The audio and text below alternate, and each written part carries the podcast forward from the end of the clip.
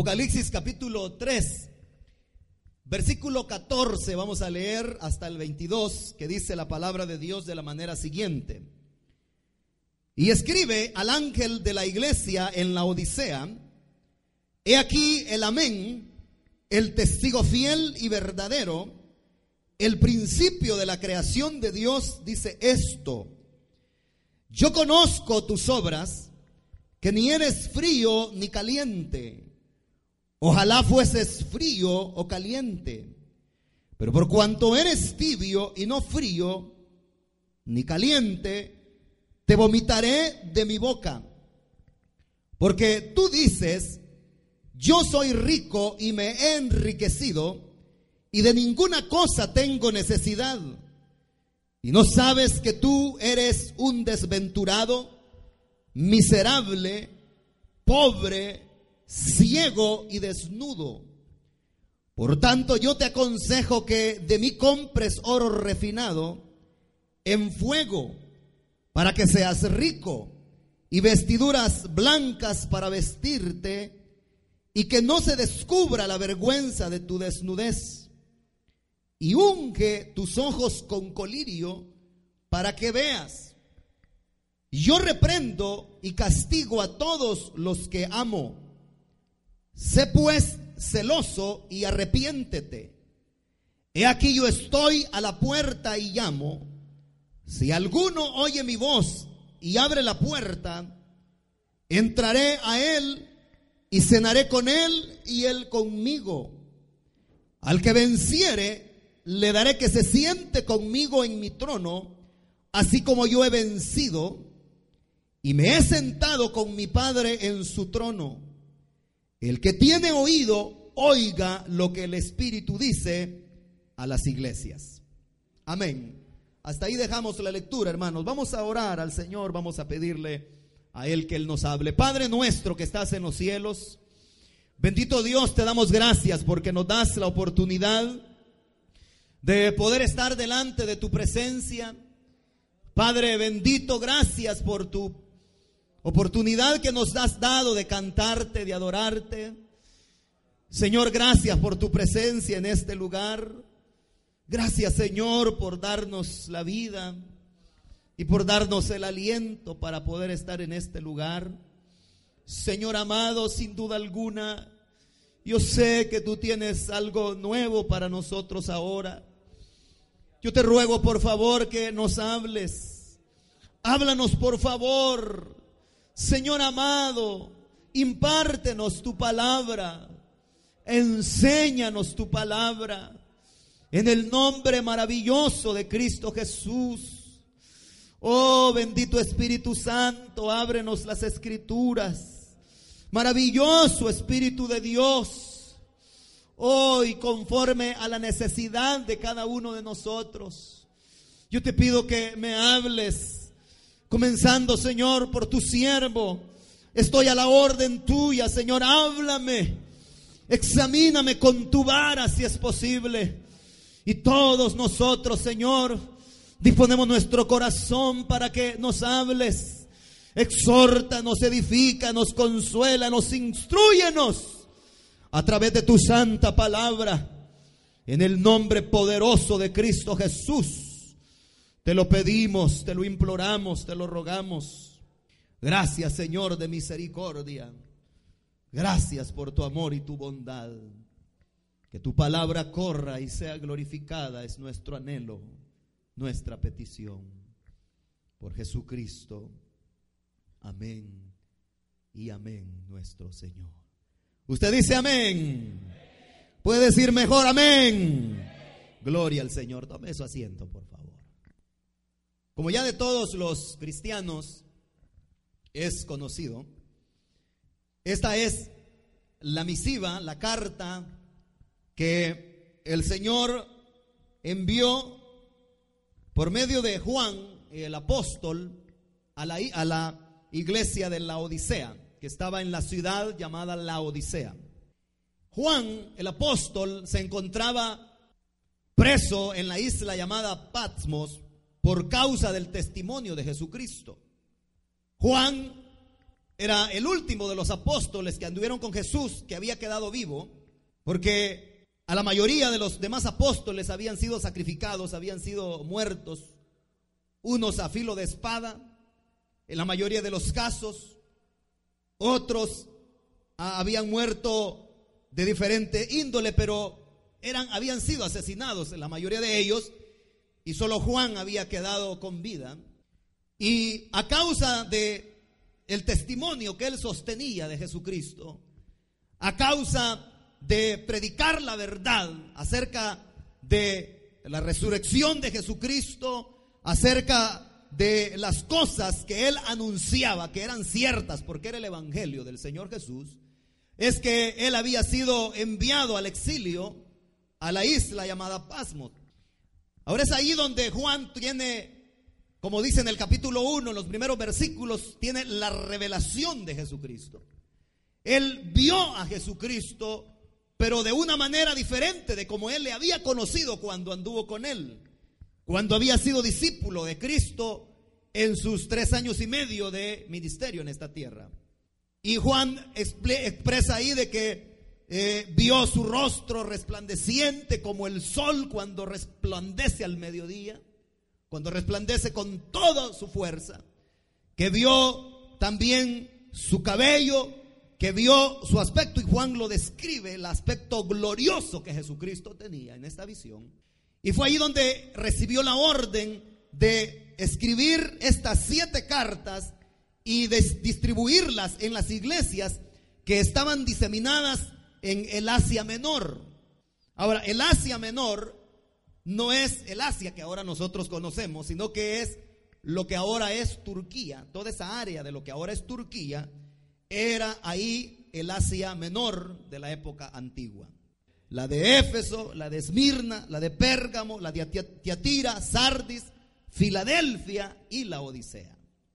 Ahora, esto, este mensaje que en siete porciones, si podemos así llamarlo, que el Señor envía a través de Juan, el apóstol, se puede tomar de tres formas. Realmente estas iglesias, en primer lugar, estas iglesias existieron, no, no es ficticio, sino que existieron. Y era el estado de cada una de las congregaciones a las que iba dirigida la carta. También es los diferentes tipos de cristianos que hay en la iglesia de todos los tiempos. Hay cristianos que su testimonio es semejante al testimonio de la iglesia de Éfeso. Hay cristianos que su testimonio es semejante al testimonio de la iglesia de Esmirna.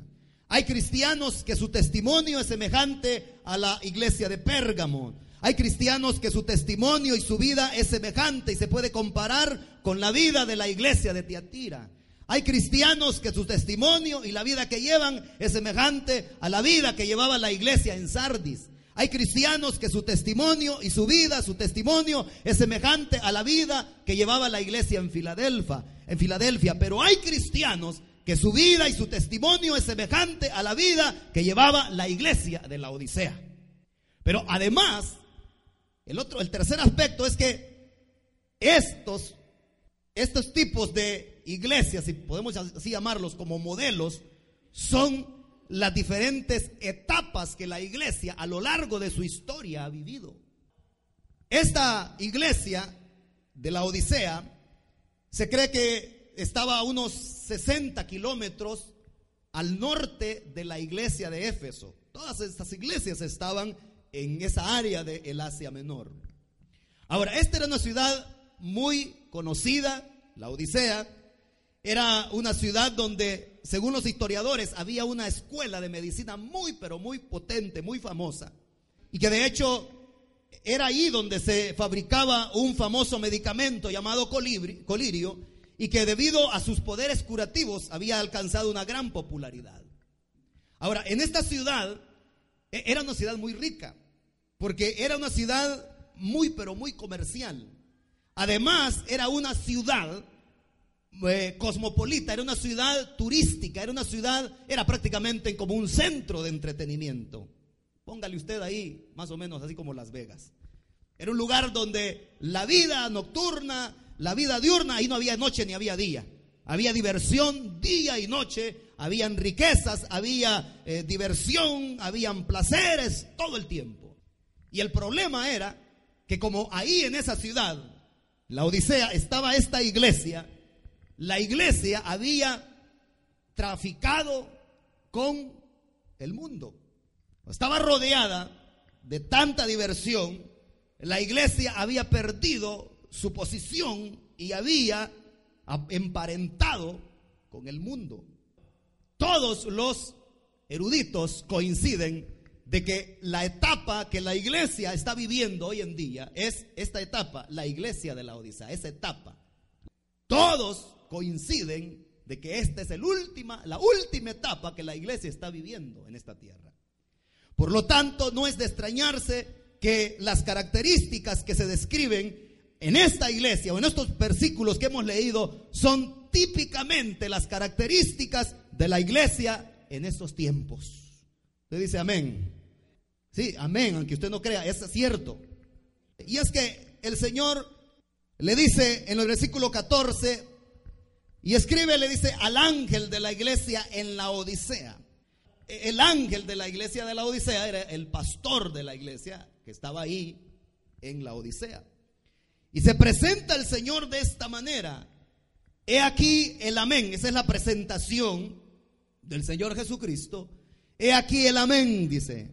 El testigo fiel y verdadero. El principio de la creación de Dios dice esto. Cristo se presenta de esa manera, pero se presenta como el amén. Ahora, ya usted sabe qué significa la palabra amén, ¿verdad? Y es que Jesucristo se nombra a sí mismo como el amén, porque Él vino a darle el amén a todas las promesas que el Padre había prometido desde tiempos inmemoriales.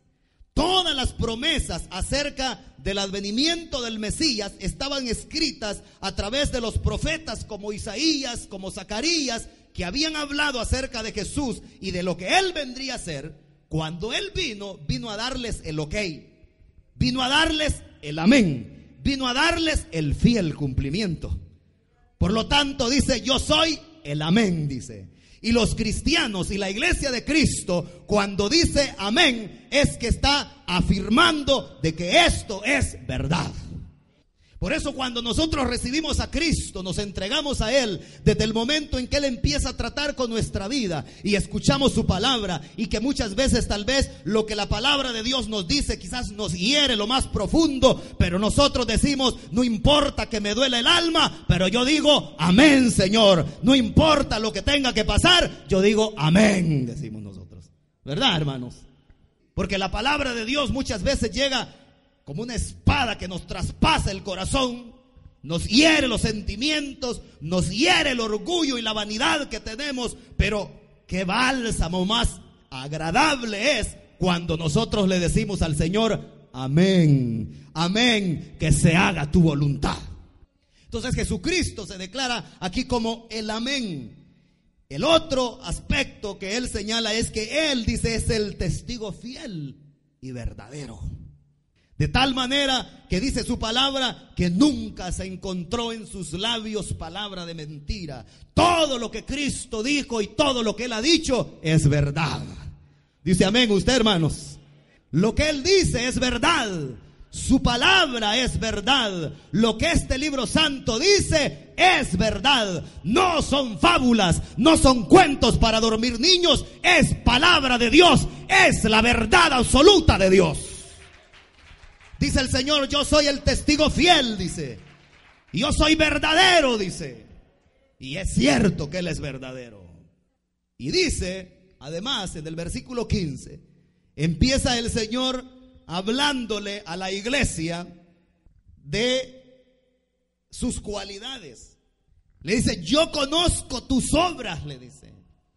Porque el ser humano, por muy profundo que se pueda esconder, porque la iglesia, porque el cristiano, no importa dónde se esconda, no importa lo que haga, el Señor dice, yo conozco tus obras. Yo conozco tus obras. Él conoce lo que usted y yo andamos haciendo. Él sabe si usted está haciendo buenas cosas delante de Él o si está ofendiéndolo. Él conoce cuando estamos haciendo su voluntad y cuando estamos haciendo lo contrario, porque Él conoce nuestras obras. Y le dice a la iglesia, si no te habías dado cuenta, le dice, yo conozco tus obras, le dice. Y empieza a describir la iglesia el estado calamitoso en que se encontraba. Y comienza diciendo estas palabras. Yo conozco tus obras, le dice, y quiero decirte algo, ni eres frío ni caliente, le dice. En otras palabras, había caído en el estado de tibieza, como dice más adelante. En un estado de tibieza que ni era de aquí ni era de allá, que no se definía como hoy en día la iglesia del Señor Jesucristo, como hoy en día existen muchos cristianos que no se deciden de una vez a servirle al Señor, a santificarse para Él, a vivir para Él, a ser santos para Él, sino que están con un pie allá y el otro acá. Pero el Señor no quiere eso. El Señor lo que quiere es una definición.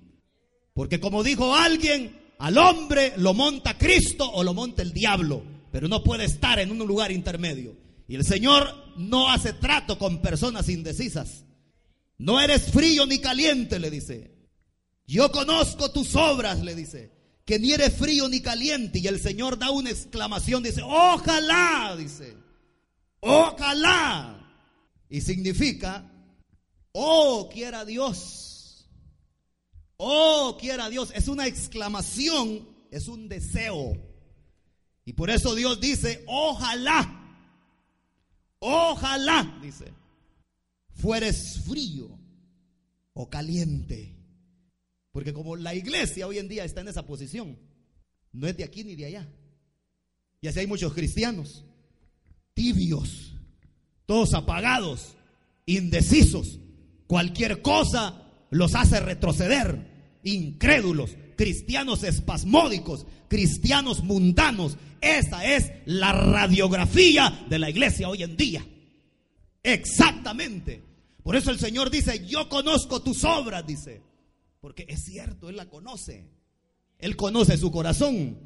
Él sabe si usted está aquí por su voluntad, porque viene con hambre y sed de justicia, o si viene porque vino a la fuerza. Él sabe si usted está con hambre de palabra de Dios o está viendo visiones, viendo la cama. Quizás está usted en la almohada, soñando con la almohada. Dice el Señor, yo conozco tus obras, yo conozco tus pensamientos, yo conozco tu vida, yo conozco tus intenciones, dice el Señor. Y el Señor dice, ojalá fueres, fueses frío, dice, o caliente. Pero dice el Señor, pero por cuanto eres tibio, dice, y no frío ni caliente, dice, te vomitaré de mi boca, dice. Esas son palabras bien fuertes, hermanos. Esas son palabras bien fuertes que a cualquiera hacen reflexionar. Y es que, como he dicho, que Dios, Dios nunca hace trato con gente cobarde. Dios nunca hace trato con personas que se venden fácilmente ante cualquier oferta barata del mundo. Dios lo que quiere es hombres y mujeres definidos de una vez. Dios lo que quiere es hombres y mujeres que sean consagrados para Él. Eso es lo que Él quiere. Pero la iglesia de hoy en día es una iglesia tibia. Sí, sí, Dios trata con aquellos que le buscan. Aquellos que dice su palabra que temprano le buscan, esos le encuentran.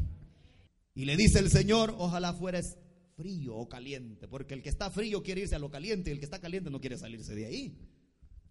Pero el tibio está acomodado, el tibio está tranquilo. Son personas que saben la escritura, son personas que saben de la palabra de Dios, pero no la viven. Y que cuando uno quiere, quiere hablarles de Cristo y cuando uno viene a quererlos motivar a través de la palabra de Dios, lo que dicen, eso ya lo sabía, eso ya lo sé, dicen. Pero no lo viven. Dios no anda buscando cabezones, personas que tengan mucha intelectualidad, que tengan mucha letra en su cabeza, pero que no la vivan. Dios anda buscando hombres y mujeres, aunque sencillos, pero que sean rectos y santos delante de Él. Algo, hermanos amados, que nosotros podemos notar es que todas las demás iglesias, las seis iglesias anteriores, el Señor le da un elogio. Pero la iglesia de la Odisea, ningún elogio le da el Señor. Ninguna palabra agradable, solamente lo que le dice es una reprimenda y una reprimenda muy seria y muy fuerte. Muy fuerte. Es que dice por ahí el dicho que a grandes males, grandes remedios. Y como la iglesia lo que está es entontecida por las modas y por las cosas que el mundo se ha inventado, al igual que la iglesia en la Odisea, estaba rodeada de diversión, estaba rodeada de tantas cosas que eran agradables ante sus ojos y por eso se habían olvidado de consagrarse para Dios. Así hoy en día hay muchos cristianos que se les ha olvidado que le pertenecen a Dios, que no se pertenecen a, sí mismos, que le pertenecen a Dios. Dice el versículo 17. Y aquí viene por qué la iglesia estaba tibia. ¿Por qué la iglesia estaba acomodada? Y le dice el, el Señor en el versículo 17. ¿Por qué? Ah, porque tú dices, yo soy rico y me he enriquecido y de ninguna cosa tengo necesidad. Porque e-, eso es lo que la iglesia hoy tiene. Hoy ya no se busca la oración, por medio de la oración, la ayuda del Señor para la provisión. Ahora la gente está dependiendo, la iglesia y los cristianos dependen de cuánto tienen en el banco, de cuánto tienen en el bolsillo, y todo se hace a nivel de dinero. Solo signos de dólares andan dibujados en los ojos los cristianos hoy en día. Y ya no se está dependiendo de Dios. Ahora ya no hay un clamor, ya no hay oración para pedirle al Señor la sanidad. Dios es de último, se deja. Cuando ya el médico dice ya está desahuciado, entonces la gente anda corriendo buscando ayuda espiritual, que oren por mí, que oren por mi hijo, que oren por mi mujer, que oren por mi mamá, que oren por mi papá, que oren por mi marido, que oren por mi esposa, porque se dieron cuenta que la ciencia les dijo, ya no puedo. Y entonces dice, aquí solo Dios, dicen. O sea, como que ya de último, pues. Aquí solo Dios, dicen. Pero Dios no es plato de segunda mesa. Dios tiene que ser primero en nuestra vida. Dios debe estar en primer lugar en la vida del cristiano. Dios tiene, tiene que estar en primer lugar en la vida del cristiano no de último. Pero la iglesia en la Odisea decía, yo soy rico, decía. Yo soy rico, de ninguna cosa tengo necesidad. Por eso es que los cristianos hoy en día ya no oran, ya no doblan sus rodillas delante de Dios para pedir misericordia. No, dicen, yo soy rico, tienes dolor de cabeza, vete a comprar unas Tylenol. Tienes esto, tienes lo otro, vete a la farmacia y va, ve a comprar una aspirina. Pero ya no hay. Tienes necesidad, tienes problemas legales, lo que dice, yo tengo un compadre y él me va a ayudar.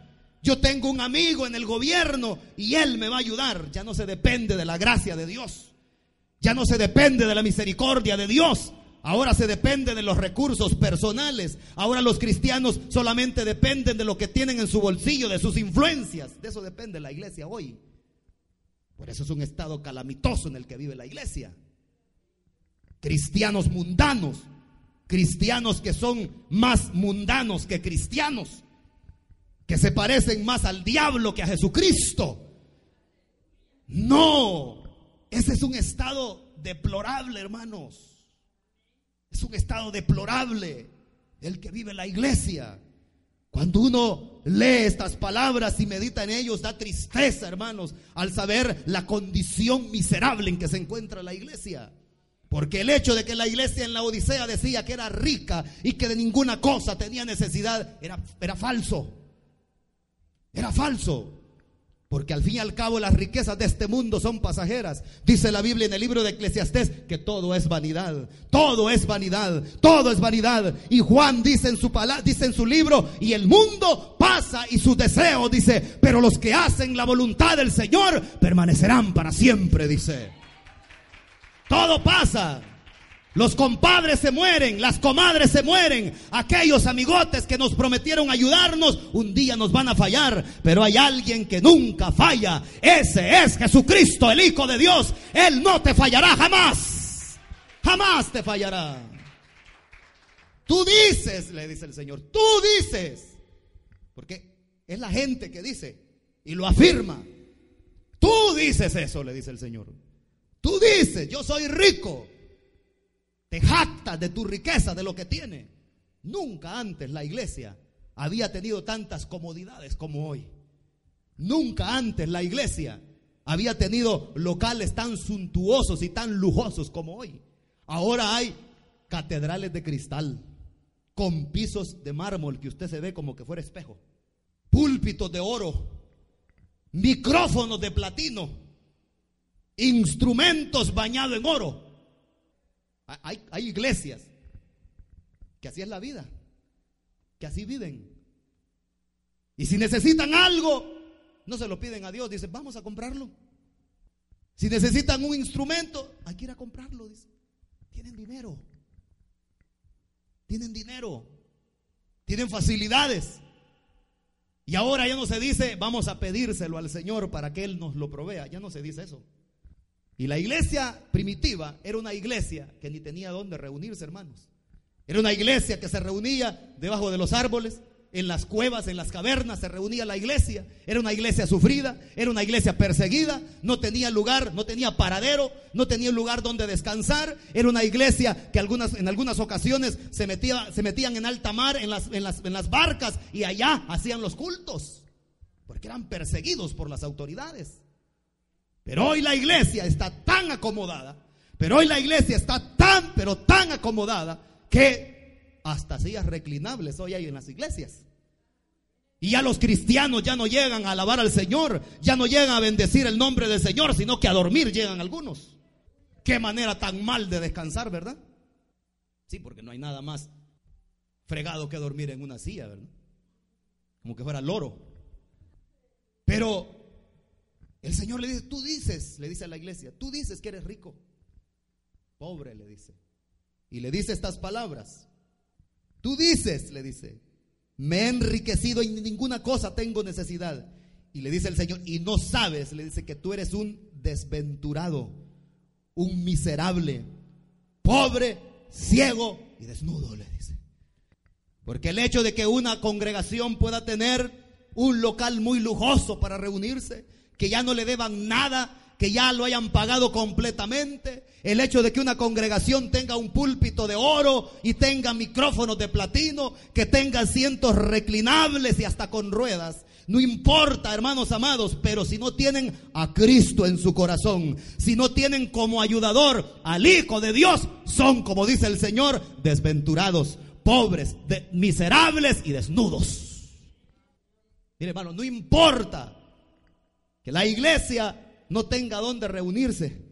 No importa que la iglesia no tenga ni cómo comprar un micrófono o cómo comprar una bocina o cómo comprar un piano. No importa que la iglesia no tenga cómo comprar un instrumento musical. Pero si tiene a Cristo en medio de ella, si el Espíritu Santo está en medio de ella, no le falta nada. Porque Jesucristo lo llena todo en todos.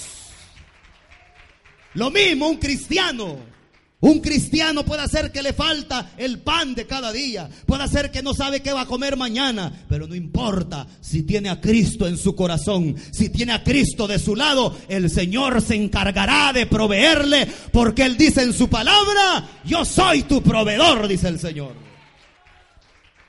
El Señor le dice, no te has dado cuenta, le dice, que tú eres un miserable, le dice. Porque así de miserables son aquellas personas que no tienen a Cristo en su corazón. La Biblia lo dice, no lo digo yo.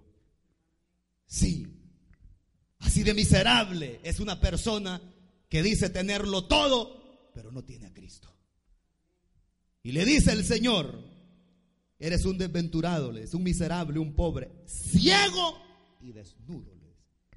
Y como estaba ciega la iglesia, no se había dado cuenta que estaba desnuda. Lo mismo. Hoy es la ceguera espiritual la que domina la iglesia.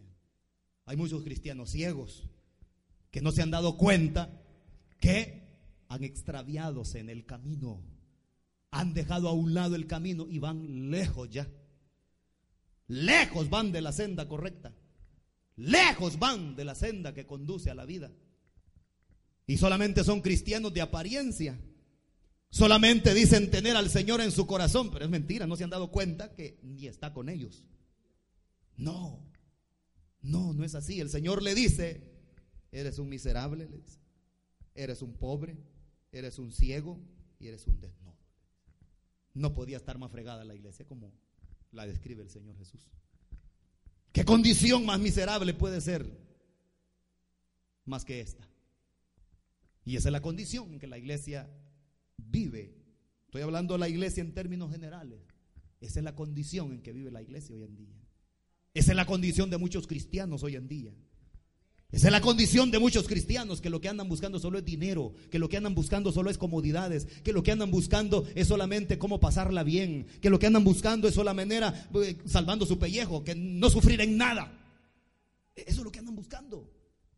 Ese era, ese era el estado de la iglesia. Estaba pobre porque no tenían al Señor con ellos. Ya lo habían echado fuera. Y el Señor le hace una recomendación. Versículo 18, por tanto le dice, yo te aconsejo que de mí compres oro refinado en fuego. El oro en la Biblia es un sinónimo de pureza, de divinidad, de santidad. Esa es la figura del oro en la Biblia. Yo te ruego, le dice, yo te aconsejo, le dice el Señor, que compres oro. De mí compres oro. No vayas a otro lado de mí compres oro, porque solamente a Cristo nosotros debemos imitar. Solamente como Cristo debemos querer hacer. Nuestro deseo no debe ser parecernos a cualquier otro que anda por ahí, porque hoy lo que la gente quiere es vestirse como el artista tal. Los cristianos hoy en día lo que quieren es andar a la moda.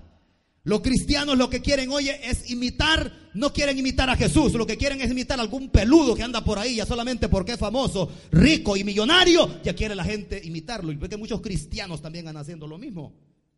Pero el Señor lo que nos da a entender aquí es de que de Él, dice, de mí compres oro refinado porque solamente Él es santo, solamente Él es puro. Y nosotros los cristianos lo que debemos querer siempre es parecernos a Jesucristo. A nadie más. Así que, hermana, no ande tratando de imitar ahí a la peluda que sale en la telenovela. Ni usted, hermano, no anda queriendo imitar a Rambo. No. Aquel a quien nosotros debemos querer imitar es a Jesucristo, a Jesucristo, a Jesucristo, a Jesucristo, a Jesucristo, a Jesucristo. Yo quiero ser como Él. A Él debe querer parecerse usted. No ahí al que hace mejores goles, tampoco. No. Nuestra estrella es Jesucristo. Él es nuestra estrella. Él es, Él es, a Él seguimos. De mí, le dice el Señor, compres oro refinado en fuego para que seas rico, le dice. Para que seas rico. Y vestiduras blancas, le dice. Que es el símbolo de la justicia. Que es el símbolo de la santidad. Vestiduras blancas, le dice el Señor. Para que no se descubra la vergüenza de tu desnudez. Porque una iglesia con estas características se encuentra desnuda. Porque un cristiano con estas características puede hacer que haya querido o haya tenido la oportunidad de superarse en este país. Puede hacer que tenga muchos dólares y tenga un buen trabajo y que tenga muy buenos ahorros. Pero si no tiene la santidad de Cristo, él se encuentra completamente desnudo. Si no tiene la santidad y la justicia de Dios, se encuentra desnudo. Y unge, le dice el Señor. Aquí hace referencia al colirio y unge tus ojos con colirio, le dice, para que veas. El colirio en la escritura es el símbolo del Espíritu Santo. Porque solo el Espíritu Santo es el que nos guía a toda verdad y a toda justicia. Solamente el Espíritu Santo nos puede guiar en este mundo lleno de tinieblas y de falsedades. Solamente el Espíritu Santo es el que nos abre las escrituras y podemos conocer la voluntad de Dios. Pero es lo que menos la iglesia anda buscando hoy en día. Es lo que menos los cristianos andan buscando.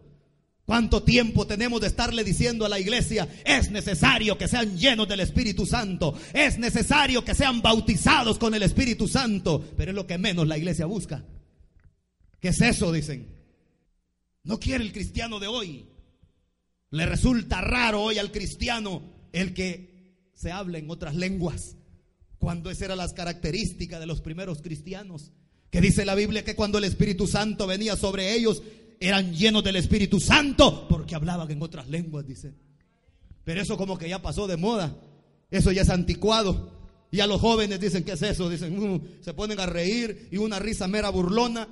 Cuando oyen a las personas adultas que se meten con Dios, que oran al Señor, que hablan sus lenguas, hoy ya no hay deseo de buscar a Dios en la oración, hoy ya no hay deseo de doblar rodillas delante de Dios y santificarse para Él. Hoy lo que la gente y la iglesia anda buscando es de ver de qué manera complace sus ojos, de ver de qué manera se complace con las ofertas del mundo. Eso es lo que la iglesia anda haciendo hoy.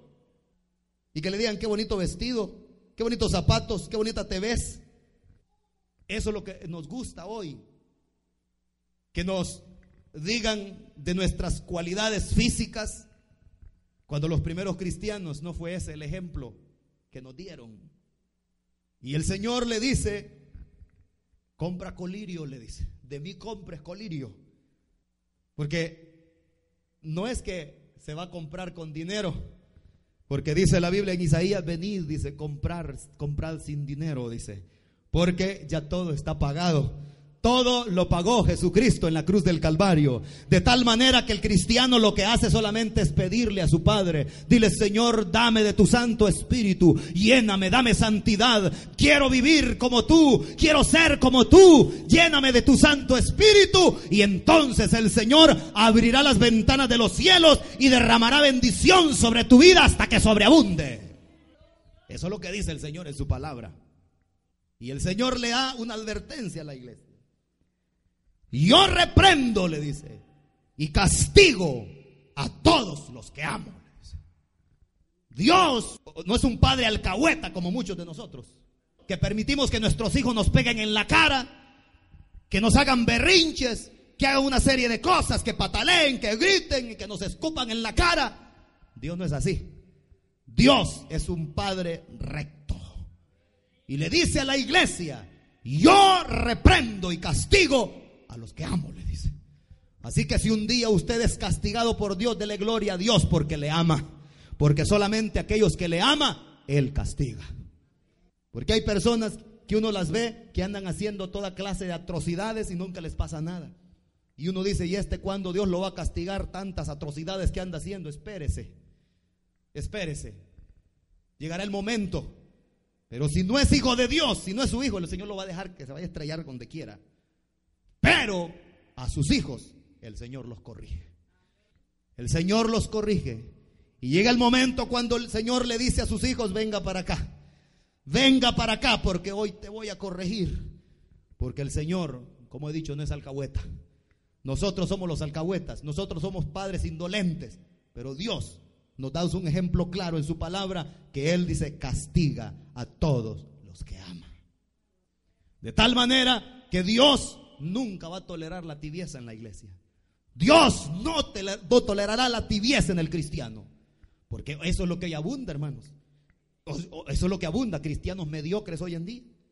Cristianos que cualquier cosa los desanima, que cualquier dolencia los hace retroceder, cuando la palabra del Señor dice el apóstol Pablo, ni la muerte, ni la vida, ni ángeles, ni los poderes y fuerzas espirituales, ni lo alto, ni lo bajo, ni lo presente, ni lo futuro, ninguna cosa creada por Dios me podrá separar del amor de Dios que es en Cristo Jesús, Señor nuestro, dice el apóstol. Y dice uno, ¿qué agallas tenía este hombre? ¿Qué agallas tenían los cristianos del ayer? Nada de andar con paños tibios. Nada de andar ahí con niñerías. Eran cristianos de verdad. Por eso es que Dios los respaldaba. Y ahora los cristianos nos preguntamos, ¿y por qué antes el Señor respaldaba a estos hombres que ponían las manos solo los enfermos y sanaban? Es que no eran mediocres como usted y yo. ¿Y por qué dice la Biblia que la sombra de Pedro cuando pasaba sanaba a los enfermos? Es que Pedro no era un mediocre como usted y yo. Era un hombre de Dios. Era un hombre que no lo manejaban las circunstancias. Era una iglesia, la iglesia del principio era una iglesia. Eran cristianos de verdad. No eran cristianos de chocolate como los de hoy en día, que se derrite cuando el sol está en su resplandor. No, eran cristianos de verdad, hermanos. Y de esos cristianos anda buscando el Señor. De esos cristianos que rompan compromisos con el mundo. De esos cristianos que se decidan de una vez para santificarse para Él. De esos cristianos que no les importe lo que venga delante de ellos. Pero ellos continúan adelante, continúan adelante porque lo que quieren es agradar al Dios de la gloria. Y le dice el Señor, he aquí yo estoy a la puerta, le dice. Versículo 20, y llamo. Si alguno oye mi voz, abre la puerta, entraré a él y cenaré con él y él conmigo. Como he dicho en otras ocasiones, este versículo muchas veces se usa para evangelizar, pero el Señor no se lo está diciendo a un incrédulo, se lo está diciendo a la iglesia, a los cristianos. Porque la iglesia de hoy en día está entretenida con sus protocolos, está entretenido con sus programas de servicio. Y ahora pasa el hermanito tal. Y ahora pasa la hermanita tal. Y ahora aquí vamos a hacer una danza. Y ahora vamos a hacer una payasada aquí. Y ahora tenemos al payaso bananita que venga a dar una presentación. Y ahora aquí. Y al Espíritu Santo ya lo echaron. Y el Señor ya no está dentro. Y ya no quieren nada con nada del Señor. Y el Señor dice, yo estoy a la puerta. Dice, allá está el Señor afuera de las congregaciones. Quiera Dios que Él esté aquí en medio nuestro hoy. Y de seguro que el Señor Jesucristo está hoy en medio de nosotros, amados hermanos. Yo lo siento en mí, como dice el coro. Yo lo siento en mí. Él no nos ha desamparado todavía. Pero la iglesia de hoy en día, las congregaciones de hoy en día tienen a Cristo allá a la puerta. Y le dicen, maestro, vente, vente, vente, vente. Y lo llevan a la puerta, plas, y le cierran la puerta. Ahí quédate. Aquí estamos más tranquilos, dicen. Porque les es estorbo Jesús.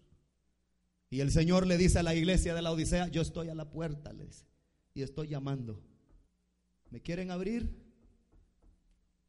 E ese cuadro da compasión, hermanos, y da tristeza. Que el Hijo de Dios, que el Cordero de Dios pueda estar afuera de la iglesia y que los cristianos estén en pachanga adentro y que el Señor no esté en medio de ellos, eso sí que es triste. Yo le digo al Señor, cuando algunas veces vengo por acá durante el día y no hay nadie más que yo encerrado, me cruzo por estos asientos y le digo, Señor, yo te pido que nunca te vayas a ir de aquí yo lo que quiero es que siempre estés aquí, que en cada una de nuestras reuniones tú no te vayas a ir. Espíritu Santo, que siempre tú te poses en medio nuestro, que te cruces por cada asiento, por cada línea de asiento, que nos ministres. No te vayas, por favor, no te vayas, Espíritu Santo. ¿Qué hacemos nosotros sin el Espíritu Santo de Dios, hermanos? ¿Qué hacemos? ¿De qué sirve? que aquí esté lleno, a colmar, pero que el Señor no esté. ¿De qué sirve? ¿De qué sirve que tengamos una gran orquesta musical? ¿De qué sirve que tengamos voces angelicales cantando desde este lugar, pero que el Señor esté afuera en la puerta y por el lado de afuera? Porque eso es lo que había pasado con la iglesia de la Odisea. Estaba afuera el maestro. Yo estoy a la puerta, le dice, y está llamando. Estoy a la puerta y llamo, le dice. Y llamo. Así de grande la misericordia de Dios, mis amados. Que a pesar del estado calamitoso que un cristiano pueda estar viviendo, el Señor le dice, ¿me vas a dejar entrar? Que a pesar del estado calamitoso que una iglesia pueda estar viviendo, una congregación pueda estar viviendo, el Señor le dice, ¿me puedes dejar entrar? Si me dejas entrar, yo voy a cenar contigo. Eso de cenar en la cultura oriental era la expresión de una amistad tan íntima que pudiera haber entre unas personas. Y por eso Jesús, usted sabe que Jesús cenó con sus discípulos. Él cenó muchas veces, pero la cena que nosotros más conocemos es la última cena, que es la que la palabra de Dios nos dice que fue la última cena porque después Él fue crucificado. Pero Él no se quiere decir que solo esa vez cenó con sus discípulos, pero era una manera íntima de sentarse a la mesa y comer juntos. Como he dicho hoy en día, en los hogares Ya no se usa la mesa para comer. Ahora se usa para otras cosas menos para comer.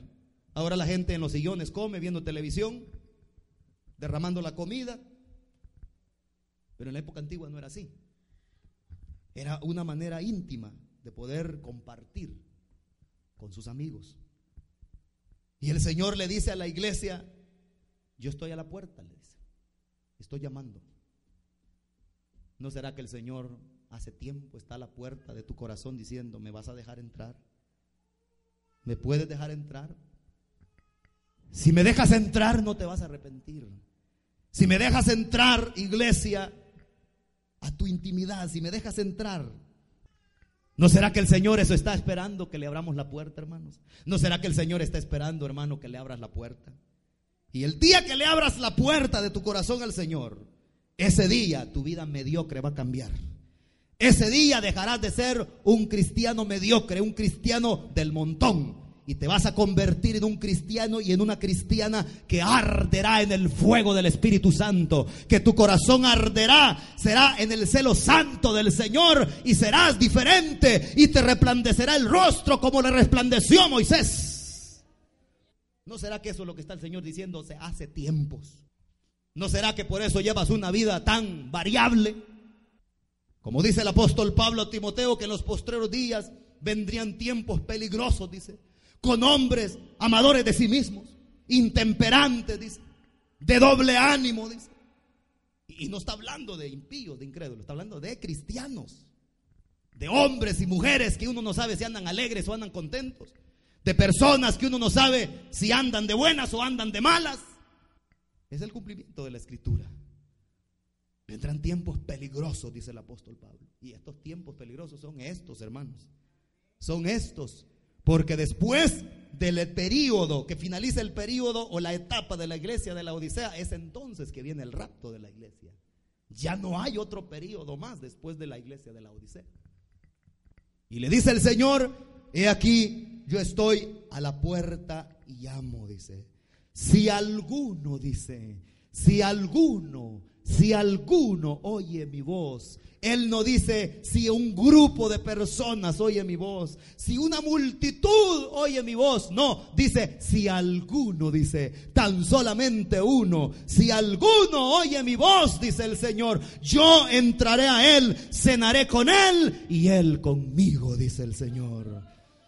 ¿No será que el Señor te está diciendo hoy, esta noche, hermano, yo no quiero que seas igual? ¿No será, hermana, que el Señor te está diciendo, yo no te quiero ver de la misma manera, así derrotado, así derrotado, personas desanimadas, dice el Señor, solamente déjame entrar, solamente deja que yo te bendiga, solamente deja que yo te llene con mi Santo Espíritu y tu vida será diferente, dice el Señor.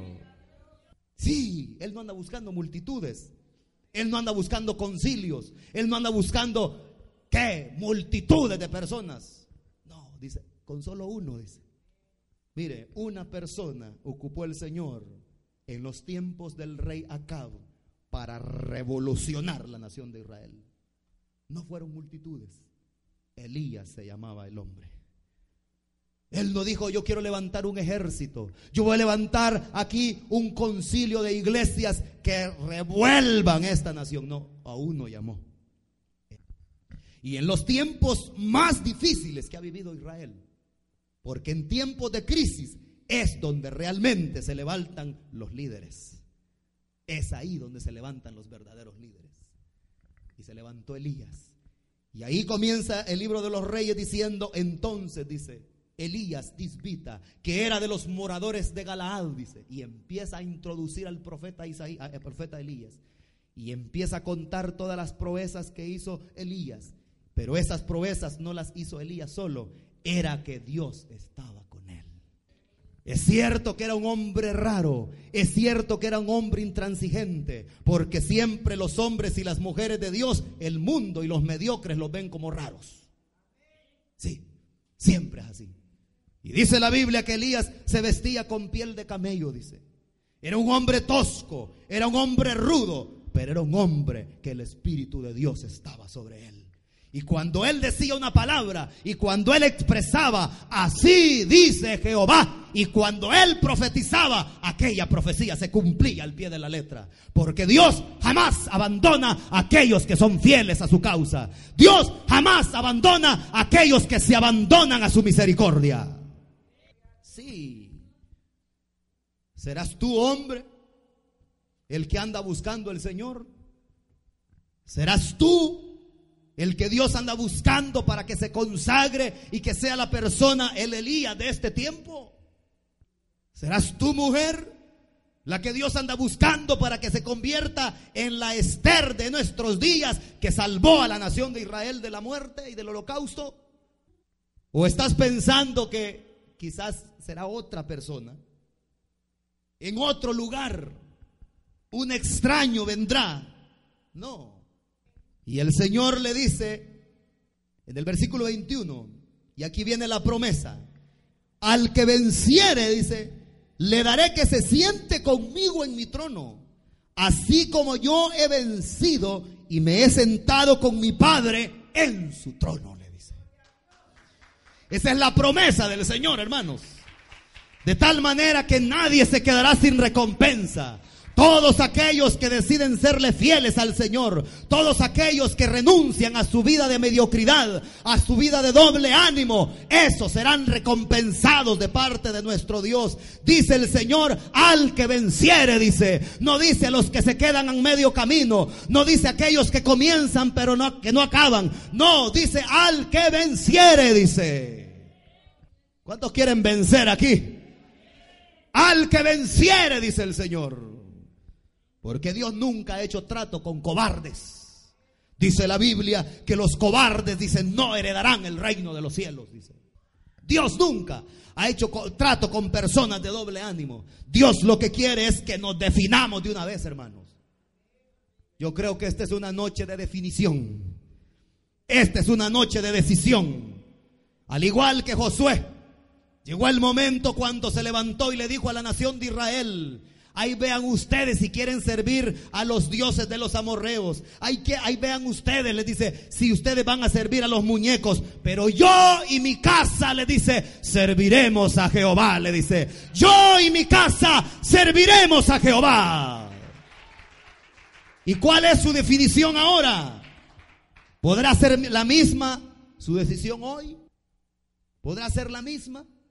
Podrá decir usted las mismas palabras, yo y mi casa serviremos a Jehová. Y que si sus hijos le digan, no papá, lo que pasa es que tú estás anticuado, ahora la vida es moderna, yo y mi casa serviremos a Jehová, le he dicho. No importa. Porque la gente dice, no hombre, ahora es diferente, eso era antes. Eso era antes la vida de los cristianos, que cómo andaban, que cómo hacían, que cómo oraban, tanto que hablaban con Dios, tanto que leían la Biblia, tanto que buscaban a Dios, que se iban a meter las noches a estar en una vigilia, que iban por los sábados algunas veces a ayunar. Eso era antes. Es que Dios no ha mecanizado su poder. Dios sigue siendo el mismo. Sí, el poder de Dios, la gracia de Dios no se consigue con echar una cora ahí en la máquina de soda, así que sale la soda automáticamente. El poder y la gracia de Dios no se consigue de esa manera. Lo que pasa es que, como he dicho, que la iglesia hoy en día todo lo quiere por dinero. Y que ahora si quieren un milagrito, dice, da mil dólares y ahí viene el milagro, dicen. Da cien dólares y ahí viene el milagro. Mentiras del diablo, hermanos, hermanos. Porque dice la palabra del Señor que lo que de gracia hemos recibido, dice el Señor, lo debemos de dar de gracia de gracia.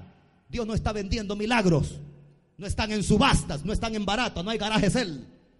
El milagro de Dios, los favores de Dios se consiguen de rodillas, humillándose delante de su presencia y es gratuita la gracia de Dios. Por eso es gracia, porque es gratuita, es un don inmerecido. Pero hoy la gente lo que quiere es eso. Y la gente va muchas veces a los sacerdotes y a los pastores y le dice, ¿me puede bendecir al niño? Le voy a dar 500 dólares. No, las bendiciones de Dios no se venden. No se venden. No se venden. Y eso es lo que quiere la gente. Hoy toda la gente, la gente lo quiere todo por dinero. ¿Y cuánto ganan, dice, por hacer tal cosa? ¿Y cuánto me ganan por, por orar por mi niño? ¿Y cuánto ganan por orar por este hermano, por esta persona que está enferma? No, señor, no, señora, no estamos vendiendo nada. Esto no es mercancía. No son mangos ni aguacates. No, no se vende, no se compra, es de gratis.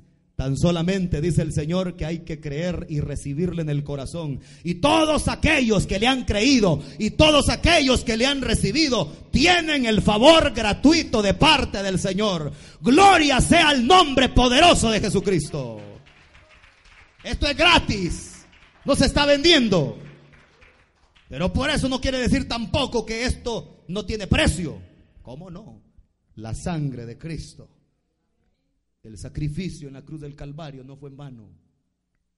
Y dice el Señor, al que venciere, dice, le daré que se siente conmigo en mi trono, dice. Mire qué, qué dicha, qué bendición. Al que no sea cobarde y no se rinda ante las ofertas del mundo, dice. Porque aquel o aquella que se vende ante los ofrecimientos de Satanás, ante las ofertas baratas que el mundo le ofrece, esas personas se convierten en cobarde. No es digno de mí, dice el Señor. Aquella persona, aquella mujer que se vende ante cualquier peludo que le sale diciendo, ofreciendo cualquier cosa o diciéndole cualquier palabras bonitas ahí, es cobarde. Aquel hombre que se vende por un momento de placer con una mujerzuela por ahí, es un cobarde. Aquel que en lugar de postrarse delante de Dios se postra ante una botella de licor y de cerveza es un cobarde. Aquel o aquella que en lugar de postrarse ante su Dios se postra ante un cigarro de marihuana o de cocaína o de cualquier otra droga es un cobarde. Pero dice el Señor, al que venciere, dice, al que venciere, dice el Señor, al que venciere al mundo y a Satanás, al que venciere, al que no sea cobarde, a aquel que no sea no se venda por cualquier cosa, por cualquier bagatela, dice el Señor, yo le daré que se siente conmigo en mi trono, dice el amado. Qué privilegio más grande tienen los hijos de Dios Conmigo, dice el Señor. Oiga bien, no es con el presidente de la República que se va a sentar. No es con la reina de Inglaterra. Ni con la reina o los reyes de España.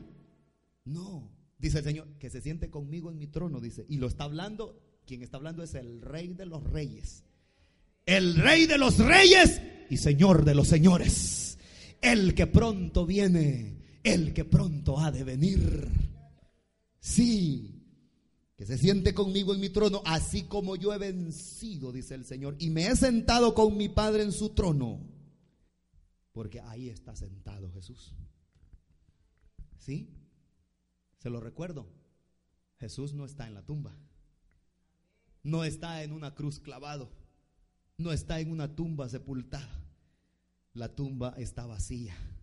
Él resucitó, Él resucitó, Él resucitó y ahora está sentado a la diestra del Padre, intercediendo por nosotros, gobernando el mundo con toda autoridad. Ahí está mi Cristo. Ahí está Jesús. Sentado en su trono, dice. Y dice el versículo 22, el que tiene oído, oiga lo que el Espíritu dice a las iglesias, dice. Parece de más esas expresiones, ¿verdad? Pero es que hay muchas personas que lo que tienen son orejas y no tienen oídos. Hay muchas personas que los que escuchan en, las iglesias, aquí les entra y aquí les sale. Y al dar la vuelta ya ni se acuerdan qué fue lo que se habló. Porque no tienen oídos. Porque no tienen oídos. Un bypass tienen. Pasa de paso. Pero el que tiene oídos, dice el Señor, oiga. ¿Cuántos tienen oídos aquí? Usted tiene oídos usted para oír palabra de Dios. La palabra de Dios es la que ha oído. El que tiene oídos, dice el Señor, oiga, oiga, oiga, oiga. El que tiene oídos para oír, oiga, dice el Señor. El que tiene oídos para oír, úselos para oír. Oiga la palabra del Señor. Y la palabra del Señor es que Él lo que quiere es que seamos más que vencedores en Él. Sí, hermanos amados, ya no es tiempo para llevar una vida mediocre y frívola.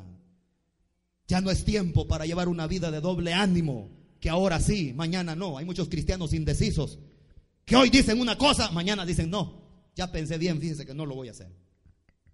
Y así, así es con el Señor. No, no. Es tiempo de cambiar, hombre. Es tiempo de cambiar, mujer. No podemos seguir jugando a la religión. Ya de religiosos está lleno el mundo. De cristianos falsos está lleno el mundo. De cristianos desteñidos está lleno el mundo.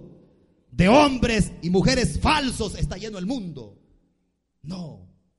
Dios lo que quiere es hombres y mujeres verdaderos, siervos y siervas suyas, que levanten la frente en alto y que hablen más que con sus palabras, con su testimonio de que ese Cristo tiene poder para cambiar las vidas. Eso es lo que la gente quiere ver. La gente ya no está interesada en oír tantos sermones y tanta palabrería, lo que quiere ver es hechos. Porque la gente dice, esta persona dice una cosa, pero su vida es diferente, dicen. ¿Cómo no? ¿Cómo no va a ser así? Si vamos una vida de hipocresía, ¿cómo el mundo va a creer al Evangelio de Cristo. Si llevamos una vida doble, si llevamos una vida desteñida, si estamos viviendo una vida de comodidad y de tranquilidad y no queremos estopiarnos en nada, no queremos hacer el menor esfuerzo. Así vivía la iglesia de la Odisea, cómodamente, cómodamente. Porque la tecnología hoy en día es la que nos ha estorbado para que busquemos de Dios. Y las horas que podemos, eh, podemos estar leyendo la palabra, las horas que podemos dedicar para leer algún libro que nos inspire y que nos dé inspiración para buscar a Dios, las horas que podemos estar en oración, la pasamos frente al televisor, cambiando canales de arriba a abajo. Le damos vuelta al selector y nunca hallamos algo que nos agrade. Cuando vemos, venimos a ver, tenemos los ojos hinchados, todos quemados, ciegos y con solamente deseos de ir a dormir. Y el momento para poder estar con Dios en oración no existe. Y si es por la mañana, de igual manera nos levantamos, ni siquiera le damos las gracias a Dios por habernos dado la oportunidad de haber descansado, sino que inmediatamente a las labores y a los afanes, y no hay lugar para Dios. Él está afuera en la puerta, llamando, diciendo, ¿me puedes dejar entrar? Oiga, hermano, el Señor le dice, me puedes dejar entrar. Yo estoy a la puerta. Yo estoy llamando. Ahí está el pobre maestro sentado en la entrada de la puerta. Porque la iglesia lo ha hecho a un lado. Porque los cristianos lo hemos hecho a un lado. Porque ya nadie quiere anhelos, tiene anhelos de buscar de Dios.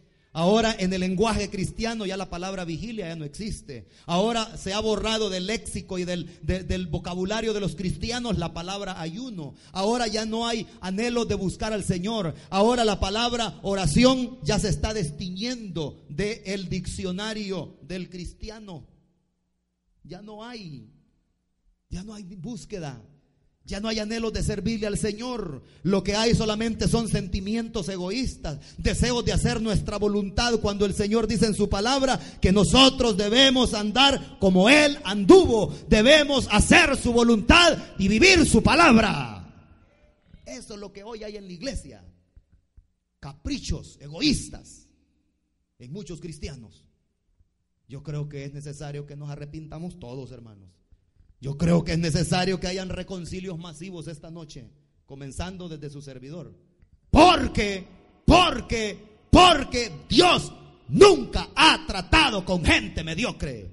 Dios nunca ha tratado con gente orgullosa y petulante. Es necesario que el Señor quiebre nuestro orgullo, que lo haga pedazos y que de ese pedazo haga un vaso nuevo para la honra y la gloria de su santo nombre. ¿Verdad que sí, amados hermanos? Sí. Y entonces el Señor se va a glorificar. Entonces vendrá la bendición del Señor. Porque eso es lo que dice la palabra del Señor. Si mi pueblo se humillare, dice, sobre el cual mi nombre es invocado, yo perdonaré sus pecados y sanaré su tierra, dice el Señor. Sí. Por eso en las naciones hoy en día hay tanto pecado y tanta violencia porque no se han humillado delante de Dios. Pero si mi pueblo, dice el Señor, si tan solo mi pueblo se humillare, si mis hijos se humillan, si mi pueblo deja el orgullo, la vanidad y la petulancia, dice, porque hoy abundan los cristianos orgullosos y no se les puede decir nada porque le salen con una espada a uno más grande, más grande que esta. Sí, y ya no se les puede sugerir nada a los cristianos. Ya no, ya no, ya el pastor no puede decir nada porque peligroso. Me voy, dicen, de la iglesia, dicen. Pues váyase. Pero yo no voy a dejar de decir la verdad. Porque algo que me llama la atención es que la iglesia lo dice, el Señor le dice, escribe al ángel de la iglesia, al pastor le estaba hablando el Señor. En primer lugar. Él era el responsable porque así como es la iglesia, así es el pastor. Si el pastor es un mundano, toda la iglesia es mundana. Si el pastor es un hombre mal hablado, toda la iglesia es malcriada. Si el pastor es un hombre que no se congrega, tampoco la iglesia se congrega. Si el pastor no hace vigilias, tampoco la iglesia hace vigilia. Así como el pastor, así es la iglesia. Por eso el Señor le escribe al ángel, le escribe al pastor, al responsable. Y sabe, hermano, yo soy el responsable de su alma. Yo soy el responsable de su alma delante de Dios. Y no importa que usted se enoje, yo le voy a decir la verdad. La verdad que está escrito en este libro santo. La verdad de su palabra. Porque si no, el Señor a mí me va a demandar. Así que aguántese. ¿Puede decir amén todavía? Hace unos días hablé con un pastor de aquí de San Antonio y le digo, hermano, ¿por qué los mensajes que he oído en la radio, en la televisión, acá en esta ciudad, son mensajes donde como que si hay temor de decirle la verdad a la gente y los predicadores para poder decir una verdad dan una gran vuelta y se la dicen a la gente de otra manera con tal de que la gente no se sienta quizás le digo yo ofendida, si es cierto, me dice. Es cierto, me dice. ¿Sabe por qué? Me dice, porque tienen miedo que la gente se les vaya, me dice. Porque la gente lo que hace es simplemente irse para otra congregación, me dice. Y le digo, si es cierto, fíjese que en mi congregación también ha pasado lo mismo, le digo. Por decirle la verdad, las personas que están en pecado se van para otra iglesia. Y dicen, allá no me conocen, dicen. Pero el Señor dice a la iglesia, lo dice, yo conozco tus obras, le dice. Porque se puede engañar al pastor, se puede engañar a los diáconos, a los líderes, a los ancianos de la iglesia, pero a Dios no se le puede engañar. No se le puede engañar. Y me dice, Él es cierto, me dice. Eso que usted dice es cierto, pero ¿sabe por qué? Me dice, porque tienen miedo que la gente se les vaya. Porque hay cristianos que como que son trapecistas, que andan de congregación en congregación, ahí donde les toleran el pecado, ahí quieren estar. Ahí donde les dicen, qué bonito, ah, bienvenido, no hay problema, siga, dele, hundas en el pecado como que fuera puerco, aquí me siento bien, dicen. Pero mientras el Señor me dé aliento, mientras mi lengua la tenga todavía buena y mi garganta también, yo desde este lugar no voy a dejar de decir la verdad. Voy, no voy a dejar de predicar el mensaje de Jesucristo. Óigalo bien. Y no importa que cuatro se queden. Pero con esos cuatro el Señor hará grandes proezas. Y con Elías hizo revolución en Israel. ¿Cuánto nomás con cuatro? Pero yo creo que usted se queda, hermanos. ¿Cuántos se quedan? Bienaventurados, dichosos entonces, bienvenidos al equipo ganador, porque los que están con Cristo jamás serán avergonzados, jamás serán confundidos. Y el Señor termina este mensaje a la iglesia. El que tiene oídos, dice, oiga, oiga lo que el Espíritu dice a las iglesias. Yo digo, el que tiene oídos, oiga lo que el Espíritu dice a los cristianos lo que el Espíritu dice a la iglesia de San Antonio, a la iglesia de restauración en San Antonio. El que tiene oídos, oiga, pero no solamente basta con oír, hay que ser hacedores de la palabra, hay que ponerla en práctica. Es importante poner en práctica lo que oímos, hermanos amados. Sí, porque de qué sirve, hermano, que estemos oyendo y oyendo y oyendo sermones tras sermones y sigamos viviendo de la misma manera. ¿De qué sirve? Dios lo que quiere es que seamos santos delante de Él y que nos definamos de una vez. ¿Está dispuesto usted a definirse hoy? ¿Está dispuesto a definirse hoy? Bueno, definámonos entonces. Y digámosle al Señor, yo lo que quiero es serte fiel a ti, ah, no quiero seguir jugando y queriendo llevar las cosas a mi manera. No, ya me di cuenta que tú conoces mis obras. Ya me di cuenta que delante de tus ojos estoy desnudo y que nada puedo esconder. Y es entonces, cuando hay humillación delante de Dios, es que viene su bendición, hermanos. Viene su bendición. Amén.